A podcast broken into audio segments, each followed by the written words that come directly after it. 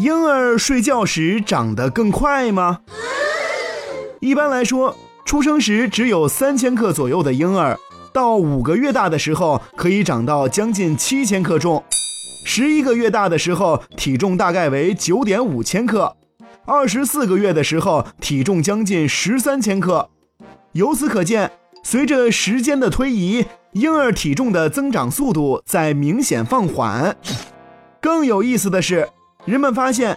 婴儿发育速度与他们睡眠的时间密切相关。在婴儿刚出生的几个月里，一天中他们大部分的时间都在睡觉，而在这一阶段，他们发育的异常迅速。可是，随着一天中睡眠时间的逐渐减少，他们发育的速度也会减慢。